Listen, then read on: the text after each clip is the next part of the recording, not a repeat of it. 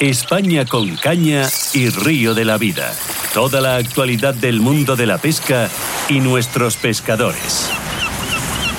Bueno, ya os he comentado que nos vamos a dar un salto hasta Galicia. Joder, mira que me gusta Galicia y cómo me gusta estar allí con los gallegos, con las gallegas y con los gallegues. Don Oscar Arratia, buenos días. Buenos días, don Marcos, y un saludo para todos los oyentes. Bueno, la semana pasada Zamora, hoy nos vamos un poquito más, más lejos, a Galicia. Eh, tanto en un lado como otro se come muy mal. Se come muy mal, tanto un lado como otro, de verdad. Es curioso, fíjate que incluso la anterior semana, ¿no? que estuvimos en Dastrada, que, que estuvimos en estas jornadas técnicas eh, de montaje, dentro de muy poquito estaremos en Aponte Nova. En Aponte Nova, en la fiesta de Troita, joder. Y es que no me extraña porque es que Galicia y puede llegar alguien de alguna comunidad a decirme, oye Oscar, estás equivocado, pero es que Galicia tiene unos grandísimos pescadores. Eh, mira, quiero recordar ahora mismo, por ejemplo, el campeón del mundo de, de Salmón y de Mosca, David Arcay, a Julio Seijas, eh, Alberto Mera. Mm, bueno, hay, hay instituciones en la pesca, ¿no? Y aparte de campeones, luego también hay grandísimos pescadores, ¿no? Que, son de renombre eh, mundial y europeo, incluso fíjate que el entrevistado de hoy, que es Tanero, que tiene tiendas eh, en Europa su nombre, ¿no? Por, por, este prestigio que se ha ganado este grandísimo pescador, que por cierto es un gran amigo mío y, le quiero un montón, la verdad, no, no, no, no, lo puedo negar. Escucha, después de haber estado hablando los dos eh, telefónicamente, que ya nos hemos citado no para batirnos en duelo, que sois todos muy mal pensados, nos hemos citado el día 4, nos hemos citado el día 4 para, para seguir echando. Porque además, ¿sabéis lo bueno que tiene Tanero? Que es como yo que no es políticamente correcto. Y le gusta decir las cosas claritas, claritas. Señor Tanero, buenos días. Buenos días, un placer estar en antena. Un saludo a todos los oyentes y en especial a ti, Marcos y Oscar, por ponerlos en contacto conmigo. Sí, bueno, Oscar, mira, eh, cuando Oscar me empezó a hablar de ti, me vendió también a Tanero que dije yo me quiero comprar un tanero, yo me quiero comprar un tanero, tráelo a la radio que me quiero comprar un tanero. Bueno, Oscar, eh, como tú has dicho, hay, su fama trasciende de fronteras, que hasta hay tiendas que tienen su nombre puesto. Sí, aunque a él, mm, ya os lo voy a decir, no le gusta esto de la fama, tampoco le gustan los medios de comunicación, no es, no es muy, muy dado a, darnos entrevistas, pero es por su personalidad, ¿no? A él lo que le importa es la pesca, ¿verdad, Tanero? Sí, la pesca, la pesca en, como deporte, que es, es, por lo que estamos luchando durante hace muchísimos años, como bien sabe Oscar. Y bueno, con los medios de comunicación, pues bueno, no, no, me gusta figurar mucho, la verdad, tampoco. Y también, como bien decía Marcos, como soy políticamente incorrecto, mi experiencia con ellos tampoco ha sido muy buena, esa es la verdad. Pero por, porque no habías estado aquí con nosotros, eh, aquí en Caza Pesca y Naturaleza, en Radio Economía, porque mira, mi cadena si algo tiene es que somos políticamente incorrectos. Y somos políticamente incorrectos porque decimos la verdad.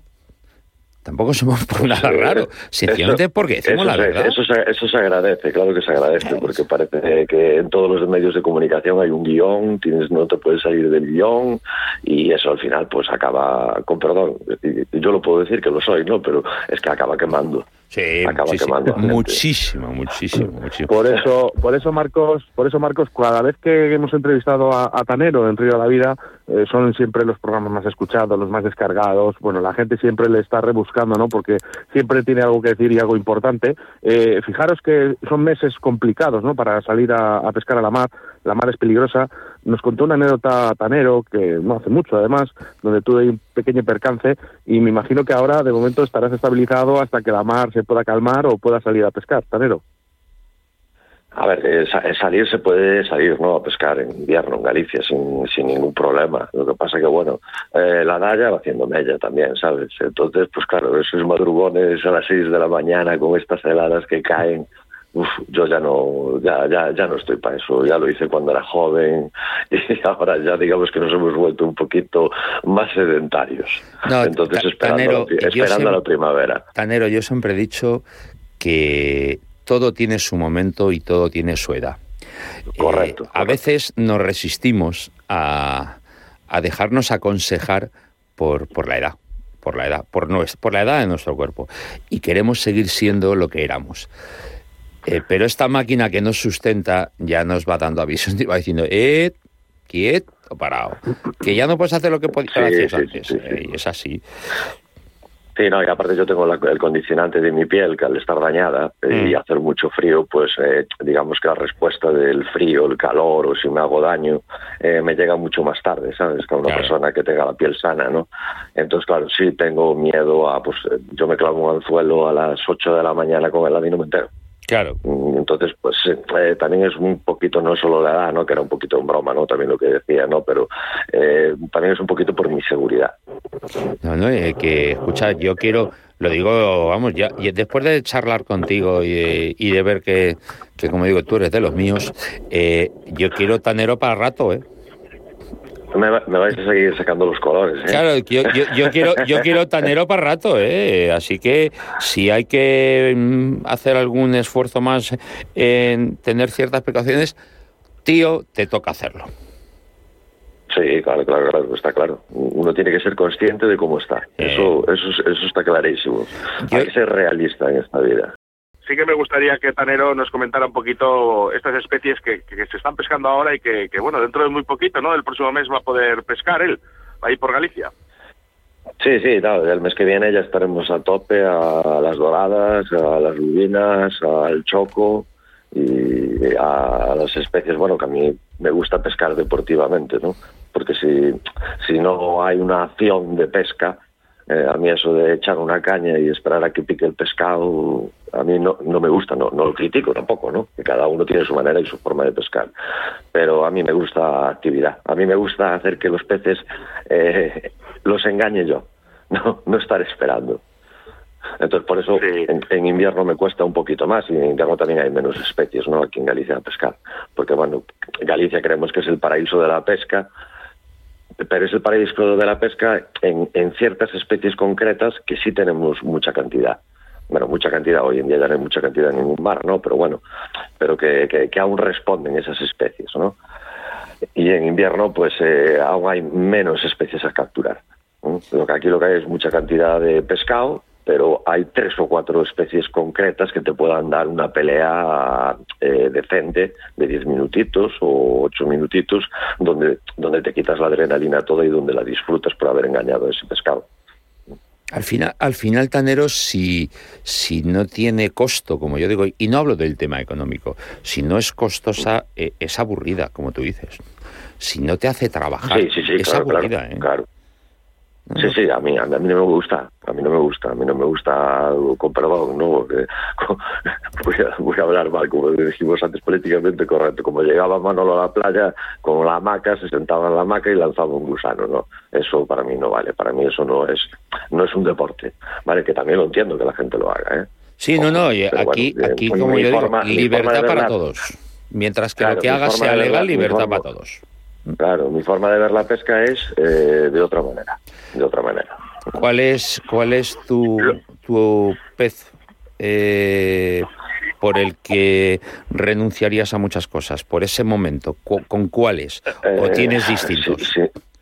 No, sin duda la, he viajado por el mundo y he cogido peces enormes y, me lo he pasado muy bien y unos peces espectaculares, pero la dorada para mí es, sigue siendo la dorada, tiene algo especial.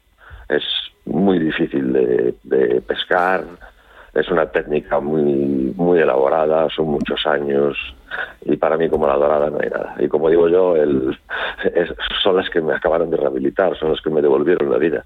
Me dediqué muchísimas horas a ellas, eh, bueno, después de, lo que me ocurrió ¿no? en el año 2002. Y para mí es tiene una connotación especial ese, ese pescado. O sea, digamos que lo llevo dentro, ¿sabes? Para mí es como un sentimiento.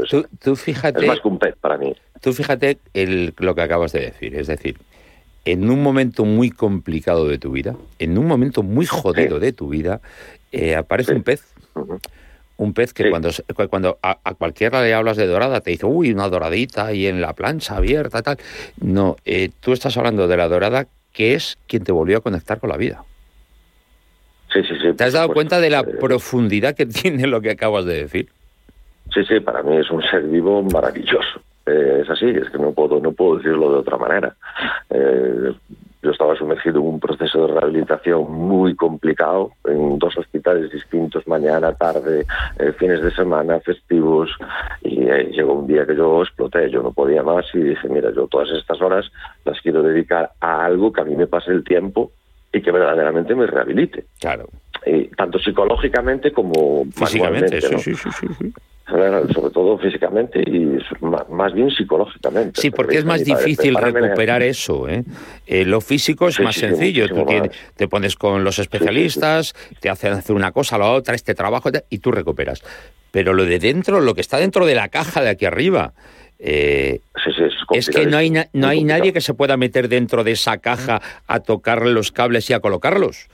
Eh, es, es, bueno, yo, llevaba pescando doradas desde, bueno, es que yo no me acuerdo la primera dorada que saqué del agua, que mi maestro fue mi padre, ¿no? Eh, tenía tres, cuatro años, la primera dorada que saqué en mi vida. Eh, y, ya me gustaba antes ese pez, ¿no? Pero a raíz de ese glitch que hizo ahí mi vida, me centré totalmente en ellas y, fueron, fue la, que me devolvió la vida tanto psicológicamente como ergonómicamente para poder manejar mis mm, manos. Mm. Eh, se me pone la carne gallina, eh, Tanero, ya te lo estoy diciendo, se me está poniendo la carne gallina. Lo, que sí que es verdad es que eh, se caracteriza, fíjate, Tanero, por esos, esas doradas ¿no? y esos peces tan grandes que siempre saca, porque eh, la verdad, claro, la gente puede pensar, ¿solo saca peces grandes Tanero? A mí me gustaría preguntárselo, porque ya me lo han dicho más de una vez, me han dicho, ¿pero qué pasa? ¿Que Tanero no sabe sacar un, una, una dorada de 500 gramos? Digo, pues posiblemente sí, digo, pero... Pero no lo hace. Seguramente que no No, porque me imagino que las posiciones a las que él busca la dorada son para doradas gigantes.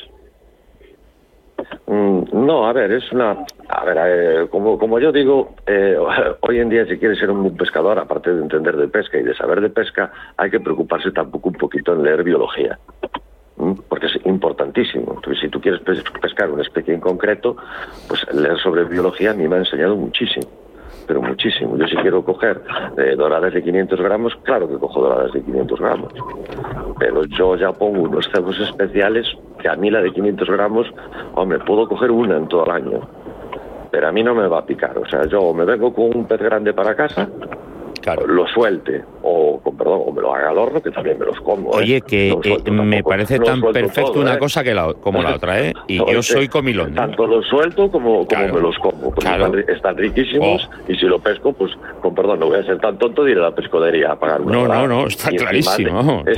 y, pudiendo, y pudiéndomela comer salvaje, no me la voy a comer de piscifactoría. Mm. Eso lo tengo clarísimo. Está claro. Y entonces a mí es lo que estoy comentando, la biología me ha ayudado muchísimo a seleccionar qué hacemos emplear a la hora de coger capturas grandes y capturas pequeñas, porque no nos podemos olvidar que los peces cuanto más grandes, más vagos. Sí. El pez grande es vago. está para desgastar, el, para desgastar la menor energía posible a la hora de alimentarse. Es algo, que le intentas explicar, Tanera, a mucha gente, sobre todo ya no solo con los peces de gran tamaño, sino te hablo con, eh, aves de cetrería, aves rapaces, eh, felinos y demás. Cuando les intentas explicar eh, que lo que ellos siempre intentan es conseguir alimento con el mayor menor gasto energético posible, la gente no lo comprende. Y esa es la realidad. Y así es como funciona esto. Y no lo hemos inventado nosotros, lo inventó la naturaleza y lo inventaron los animales. Hace, miles de millones de años. Sí, sí, sí. Que, eso, así. Sí, sí, sí, sí. Bueno, Osquitar, te dejamos, te estamos ayudando. Venga, última pregunta, Oscar. Pues mira, no se la voy a hacer yo y os la va a hacer un amigo vuestro que tengo aquí al lado porque estamos camino de Madrid ahora mismo. No me digas que tienes al señor de las ensaladas contigo aquí estoy, Marcos. Hombre, mi gran Sebastián, mi amigo el ensaladas. ¿Cómo estás? ¿Qué tal? ¿Cómo estáis? Bueno, venga, última pregunta, Sebas, para, para Tanero. Bueno, yo creo que eh, lo de la pregunta que vamos, lo que decía el Tanero, de que al final hay que entender un poco de biología, eh, yo creo que es verdad es verdad, hay que entender algo de biología y si no, pues tener grandes amigos como Walter para llamarles por teléfono y decirle, oye, Walter, ¿dónde voy a ir a pescar? Pero escúchame, eh, no te va a contar siempre todos los secretos. Hay secretos que Tanero se va a guardar. Bueno, pues mira, la siguiente pregunta para Venga. Pregunta. Una cosa, ¿qué tal? ¿Cómo, con qué expectativas vienes a esta segunda gala de Río de la Vida? Pues eh, como, como en la primera, eh, a pasármelo bien, a estar con toda la, gente que rodea, que rodea y ve la pesca como un deporte y hacer visible nuestro deporte. Eh, con esas expectativas voy. Y, pues, Sebas, y a tomarme una cerveza contigo también, ¿eh?